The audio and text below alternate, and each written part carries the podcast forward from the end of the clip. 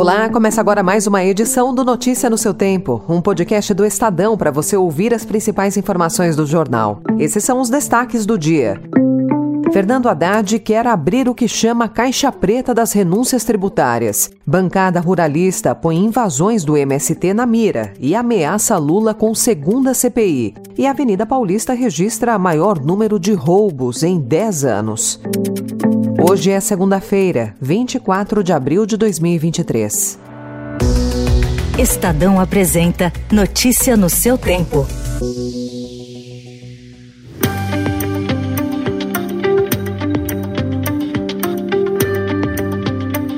O ministro da Fazenda, Fernando Haddad, antecipou ao Estadão que quer abrir o que ele chama de caixa preta das renúncias tributárias, o volume de recursos que o governo abre mão de arrecadar e que produz um buraco de 600 bilhões de reais no orçamento. Segundo ele, o Ministério da Fazenda prepara, com a Advocacia Geral da União, a divulgação da lista de CNPJ por CNPJ das empresas que hoje são beneficiadas por renúncias e subsídios chamados de gastos tributários. Haddad é favorável a uma possível mudança da definição da meta de inflação para um período contínuo ao longo do tempo, em vez do ano calendário, como ocorre hoje. Ele também disse ao Estadão já ter conversado com o presidente do Banco Central, Roberto Campos Neto, sobre o assunto.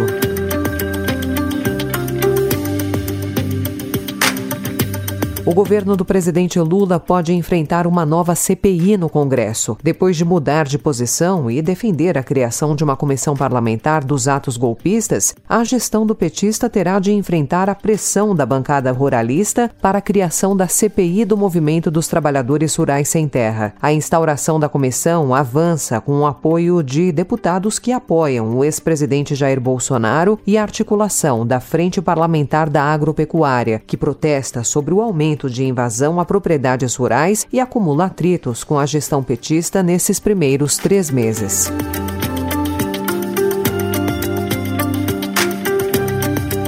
E ao mesmo tempo que finalizavam a saída da área da Embrapa Semiárido, que foi invadida desde a semana passada em Petrolina, Pernambuco, integrantes do movimento Sem Terra deflagraram ações em três novas áreas na Bahia. Com essa investida, o MST descumpre a promessa de encerrar o Abril Vermelho, após negociações com o governo Lula. O governo federal já cedeu cargos, além de prometer verbas e terras para assentar famílias do movimento. Mas as invasões que preocupam o agronegócio segundo os líderes do Sem Terra, vão continuar. Com as ações, chegaram a 13 as propriedades rurais invadidas, além da ocupação de prédios públicos neste mês. O ministro da Agricultura, Carlos Fávaro, já classificou a ação do MST como crime.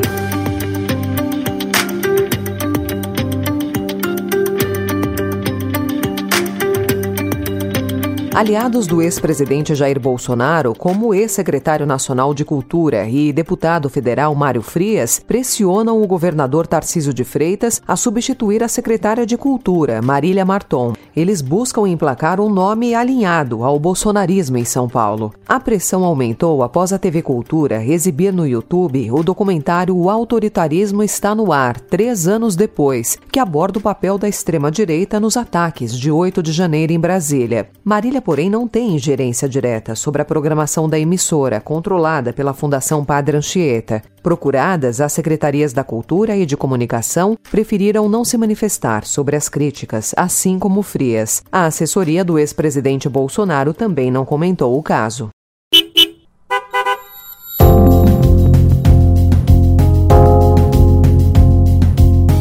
A frota de automóveis que circula pelas ruas do Brasil envelheceu pelo nono ano consecutivo e sua idade média retrocedeu quase três décadas, ficando próxima aos níveis de 1994. A queda do mercado já vinha ocorrendo e foi acentuada pela pandemia. A média de idade dos automóveis é hoje de 10 anos e 9 meses, segundo o mais recente estudo sobre a frota circulante no país, realizado anualmente pelo Sindicato Nacional da Indústria de Componentes para veículos automotores. Em 1994, a frota era apenas um mês mais jovem.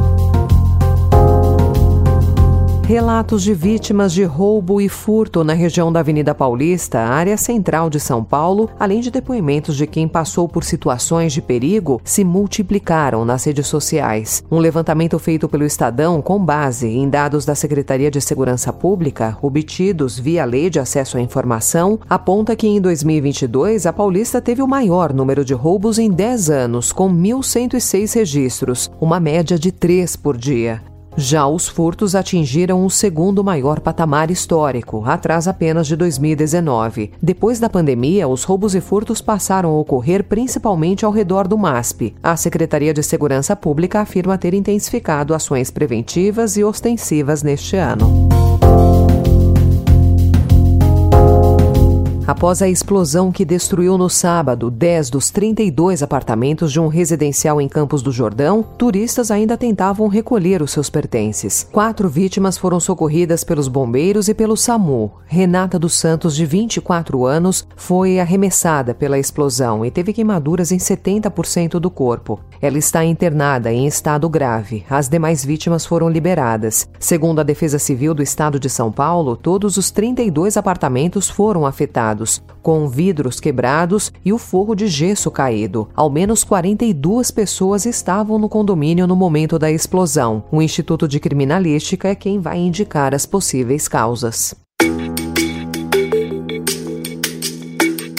No destaque internacional, a tentativa de nações ocidentais em retirar diplomatas e cidadãos de Khartoum enquanto batalhas entre as facções rivais que disputam o poder no Sudão se alastraram para o centro da capital sudanesa e a cidade vizinha Ondurman. O país vinha sendo governado por militares que derrubaram o poder civil em 2021. Três tentativas de cessar fogo falharam e o número de mortos já passou de 420, entre eles 264 civis. Há mais de 3.700 feridos, segundo ONGs locais e internacionais. Ontem, o Reino Unido retirou retirou sua equipe diplomática de Khartoum em uma operação complexa que envolveu mais de 1.200 militares. Os Estados Unidos também retiraram diplomatas, funcionários da embaixada e suas famílias na noite de sábado. O Ministério das Relações Exteriores da França disse ontem que uma operação de retirada rápida havia começado e cidadãos europeus e de países parceiros também seriam ajudados, sem dar mais detalhes.